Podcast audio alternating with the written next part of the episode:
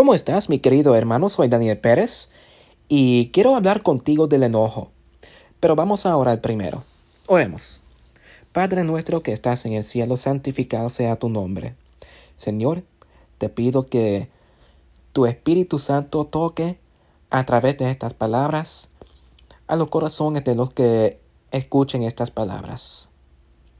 Y que mucha gente sea bendecida, Señor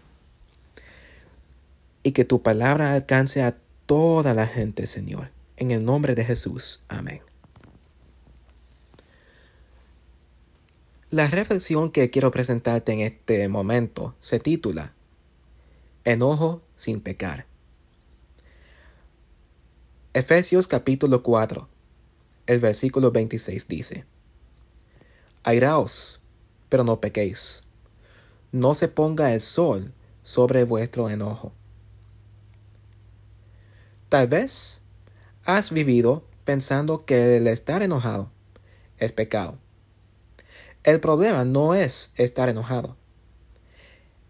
Es lo que hacemos en el momento del enojo. Vamos a decir que tuviste un problema. A veces decimos palabras ofensivas a alguien inocente del problema. Eso ofende a las personas quien prácticamente le culpamos. Vamos a decir que alguien hizo algo que te enojó y le, le dijiste feas cosas en respuesta. Lo que hacemos y lo que decimos por enojo es el problema. Lo mejor que podemos hacer en momentos del enojo es esperar antes de decir qué haremos, antes de decidir qué haremos. Porque cuando tomamos una decisión en momento de enojo, casi siempre la decisión, casi siempre hacemos la decisión de que luego nos arrepentimos. No importa cuán claro creemos que estamos pensando.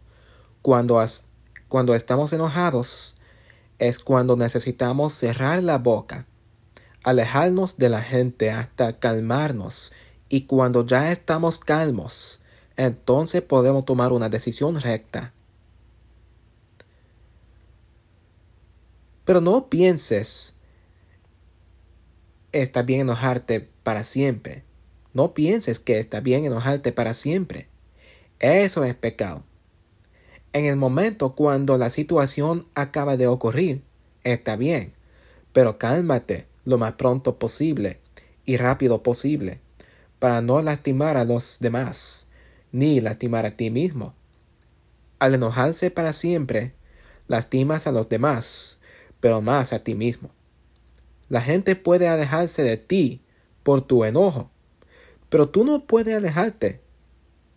Tú no tienes ninguna opción excepto quedarte contigo mismo. Tú no puedes alejarte de ti mismo. Así que cuídate y no te, que, no te quedes enojado. Quiero decir que todos tenemos momentos de, de frustración. Después de leer esta reflexión, quiero decir que siempre hacemos errores cuando estamos enojados. Yo también lo he hecho. Pero sabes, tú no tienes que hacer tantos errores. Siempre lo haremos. Pero nunca tenemos que hacerlos. Si tomamos las, las pasos correctas. Cuando estamos enojados, es mejor no tomar ninguna decisión al momento. A veces pensamos que sí podemos hacer una decisión, pero si crees, si, si piensas ahora mismo cuando estás bien, si estás bien al momento de ánimo, pregúntate qué tipo de palabras dices a la gente en el momento del enojo. ¿Qué, actos haces cuando estás enojado? Quizás verás que has hecho muchos errores y quizás vas a llorar. Pero, ¿sabes qué? No tienes que llorar por tus errores. No tienes que hacer eso. Tú puedes arrepentirte de tus pecados que, que tú hiciste cuando estabas enojado. La primera de Juan capítulo 1, el versículo 9 dice, Si confesamos nuestros pecados, Él es fiel y justo para perdonar nuestros pecados y limpiarnos de toda maldad. Y si estás y si has vivido toda tu vida enojado, pídele a Dios que te ayude a soltar ese enojo para, para liberarte de ese enojo y vivir una vida feliz.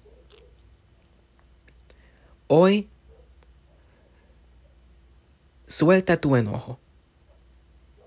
Pide a Dios que te perdone por tus pecados. Y créeme, Dios te perdonará. Perdónate a ti mismo también. Vamos a orar. Amante Padre, gracias Señor por esta oportunidad de hablar un poco más de ti, un poco más de tu palabra.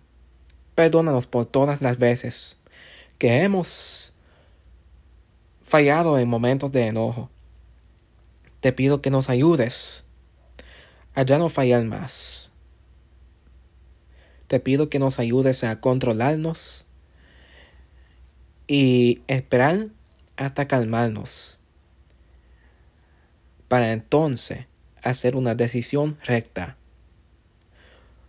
según tu voluntad, Señor. Perdónanos por todas las veces que hemos ofendido a los demás y tomado malas decisiones por el enojo. Te pido que nos ayudes a no hacer eso más. Y te pido que nos ayudes a soltar el enojo que hemos llevado todas nuestras vidas. Te lo pido y te lo agradezco, Señor, en el nombre de Jesús. Amén. Que Dios te bendiga y espero que esta reflexión ha sido una gran bendición para ti.